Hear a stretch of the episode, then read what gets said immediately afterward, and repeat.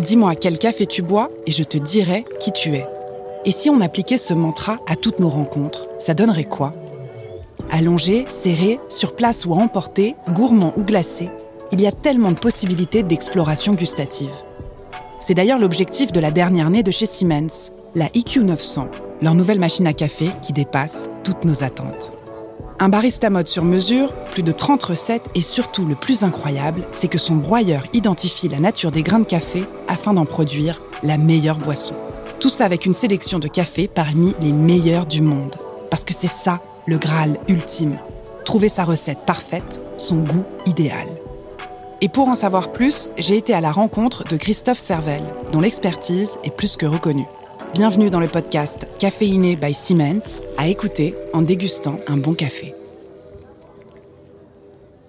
J'ai eu de la chance, j'ai pas mal de chance dans ma vie en général, mais dans le café, euh, j'en ai eu beaucoup, puisqu'une des premières personnes que je rencontre quand je commence à essayer de trouver du café qui ne soit pas du café de négociant, je tombe sur une personne qui s'appelle Jacques Chambrion, il se trouve que Jacques me fait goûter des cafés et il me dit c'est des cafés de forêt. Je viens de monter une petite boîte euh, d'exportation avec des Éthiopiens. Ça vient du Walaga, c'est la région un peu punie, il n'y a pas de route, c'est une région rebelle. D'ailleurs, ils sont en sécession actuellement.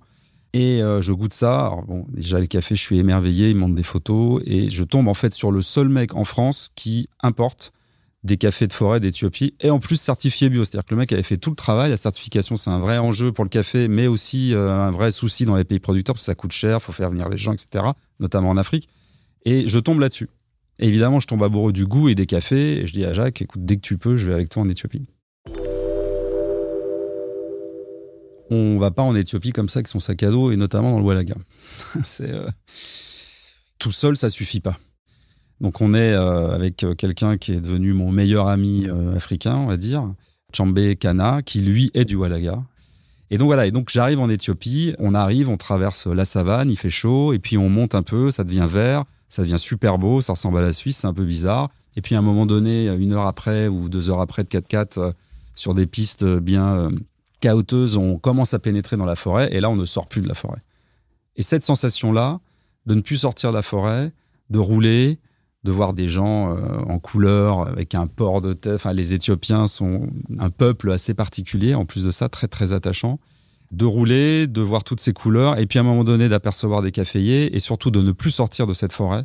Ça, c'est quelque chose euh, d'unique. Et quand on a cette sensation-là de protection d'une forêt, on sent que une forêt, c'est hostile, mais ça a tout à donner aussi. Voilà. C'est hostile, mais en même temps, ça protège et ça nourrit toutes les populations d'Éthiopie, mais les populations européennes aussi, hein, si on veut faire des parallèles, on a tous commencé à vivre dans la forêt. La forêt protège, la forêt nourrit, euh, on vient tous de là. D'ailleurs, on pense même que le noyau de l'humanité, c'est l'Éthiopie, hein, les forêts montagnardes d'Éthiopie. Et donc, tout ça, on le ressent. Et c'est assez incroyable. Et euh, bah, l'Éthiopie, c'est le terroir du café dans toute sa dimension. Pourquoi? Parce que simplement, bah, le café, ça vient de là toutes les variétés botaniques, c'est-à-dire toutes les variétés qu'on a dans le café, je parle de l'arabica, viennent d'Éthiopie. C'est-à-dire dans l'ADN de toutes les variétés du café dans le monde entier, il y a de l'Éthiopie dedans. Donc on a cette dimension du, du, cépage, j'allais dire, de la variété. Voilà. Et donc effectivement, on découvre et les caféiers, et la culture, et la culture aussi du business, et tout le reste de la culture. L'aspect culinaire aussi, c'est important. En plus, on était venu avec des provisions là-bas. T'es venu avec de la nourriture pour partager. Euh, voilà, donc il y a un partage qui se fait, il y a une confiance et rapidement, c'est devenu de l'amitié aujourd'hui, euh, notamment avec Chambé, euh, mais il y a une notion de, de camaraderie qui se fait. J'arrive dans ce village, donc c'est beau, on voit ces baraquements, on voit les gens qui nous regardent, qui disent Ah, Ferenczi, Ferenczi, ça veut dire blanc, parce qu'ils ne voient pas des blancs tous les jours ni tous les ans. Mais l'accueil est enfin monstrueux, les enfants arrivent, c'est la fête quoi. On voit des blancs, c'est pas il n'y a pas d'idées reçues, il n'y a pas de précédents coloniaux. Ils ont été vite fait colonisés par les Italiens pendant cinq ans. Euh, les Italiens se sont fait foutre dehors par les Éthiopiens et par les Anglais. Ça n'a pas duré longtemps. Donc il n'y a pas eu de vraie colonisation et ça c'est tant mieux. Et donc on a un rapport aux gens qui est totalement différent, qui est sur un pied d'égalité. Il n'y a pas de préjugés, il n'y a pas d'idées préreçues euh, quand on arrive. Ça c'est la première chose. On est tout de suite accueilli autour d'un café. Et c'est ça aussi toute la dimension du terroir éthiopien c'est que dès qu'on arrive, on vous fait le café. Ça veut dire qu'on prend, on va chercher du café vert qu'on a trié un peu avant, qu'on met ça sur une plaque en terre, qu'on allume le feu, qu'on le torréfie bien euh, doucement. Une fois que c'est torréfié, ben, on va le moudre. On moule le café au pilon. Donc là, déjà, on a mis une demi-heure, trois quarts d'heure. Et après, on va le faire dans la fameuse djebena. Donc, c'est de la décoction à la turque, hein, on dit un peu, mais c'est ça la manière ancestrale de faire le café. On met le café, on met de l'eau chaude, on la fait bouillir trois fois, on vous sert le café. Donc, quand on vous dit en Éthiopie, euh, asseyez-vous, on va vous faire un café, euh, ce sont les femmes qui font le café exclusivement.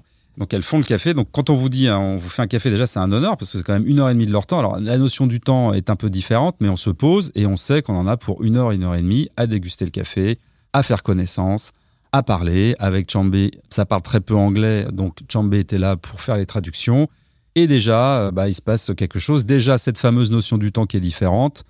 Nous, Européens, on se met au diapason et on se met à ce rythme-là, qui est un rythme euh, bah, différent. On prend son temps euh, de parler, de boire le café et après d'aller se promener dans la forêt.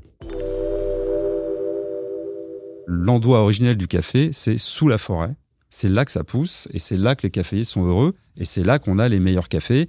Et sous une forêt, ben, il n'y a pas besoin d'avoir recours à, à quel congrès que ce soit. Ce qui caractérise les cafés d'Éthiopie d'une manière générale, c'est une grande complexité, une acidité qui est citrique, très belle acidité, beaucoup d'épices, épices douces, donc ça peut être de fève tonka, euh, gingembre, euh, et des jolis fruités, donc ça peut être peau d'orange, agrumes, pamplemousse, euh, fruits rouges type framboise, fruits noirs, c'est plus rare, type mûr. Ça, ça c'est un beau café d'Éthiopie. Et toute cette trame, toute cette complexité ne peut s'obtenir que sous forêt, parce que sous forêt, le café mature plus lentement. Et donc, un café qui mature plus lentement est plus dense et plus complexe et révèle et se charge de plus d'arômes qui sont révélés à la torréfaction. Je vous ai donné un peu la typicité classique d'un très bon café d'Éthiopie. Lorsqu'on le boit là-bas, c'est différent puisque la technique de torréfaction est un peu plus euh, hardcore, si je puis dire. On met du café sur le feu directement. Donc c'est très différent. Le café est un peu brûlé à l'extérieur. Et ça, quand on fait du spécialité, on se dit, oulala, là là ça va être compliqué à boire. Mais il est assez peu cuit à l'intérieur. Et donc le café est très frais. Et la fraîcheur du grain à l'intérieur et le peu de cuisson à l'intérieur s'équilibrait avec le côté euh, très cuit de l'extérieur. Donc on boit un café qui est un petit peu torréfié, on va dire, avec des notes de cuisson assez prononcées, mais avec beaucoup d'acidité, beaucoup de fruits. Et on s'est dit, c'est incroyable d'avoir un goût comme ça avec une torréfaction aussi poussée à l'extérieur du grain. On discute, on fait connaissance, et puis on va euh, dans la petite maison euh, des amis de Jacques Chambrion qui sont exportateurs de café avec lui. Et là, on se pose. Et là, on fait le feu. On sort euh, quelques trucs, on va partager. Et, bon, il avait pris pas mal de vins, des très très beaux vins, des jolis côtes rôties, je me souviens. Euh, et puis il avait pris euh, du fromage, et puis il avait pris de la crème fraîche, ce fou, euh, en UHT quand même. Hein. Et puis il avait pris des bocaux de truffes, et puis des pâtes. Et puis en gros le soir, on s'est fait des pâtes à la truffe, on s'est fait une truffade. C'était surréaliste parce qu'on est au bord du feu avec des Éthiopiens qui n'ont jamais vu ça. Eux, ils sortaient les bières. Et quand même, ils commencent à goûter le vin. Et c'est orthodoxe, ils boivent pas trop d'alcool, mais quand même, le vin, ça les interrogeait. Mais il y a un truc qu'ils ont aimé. Alors en face, on voit, et ça c'est pas, ça c'est vraiment vrai, on voit des yeux, euh, ce sont les, les hyènes qui regardent le spectacle quand même, parce que c'est quand même euh, dingue quoi, le feu, des gens qui dansent et tout. Ça dansait un peu à la fin. Et en fait, on s'est fait des truffes avec les Éthiopiens, et je peux dire que les Éthiopiens adorent les truffes euh, du Périgord. C'est une histoire avant tout humaine, le café. Et vraiment, j'insiste là-dessus. C'est que euh, je, n'ai pas de contrat. On travaille avec 15 fermes. Je n'ai pas de contrat. C'est peut-être un tort. On est en train d'y réfléchir.